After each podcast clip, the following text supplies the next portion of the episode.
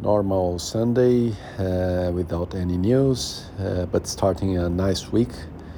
Uh, good day uh, with my work agenda and exercises too far ahead in the week.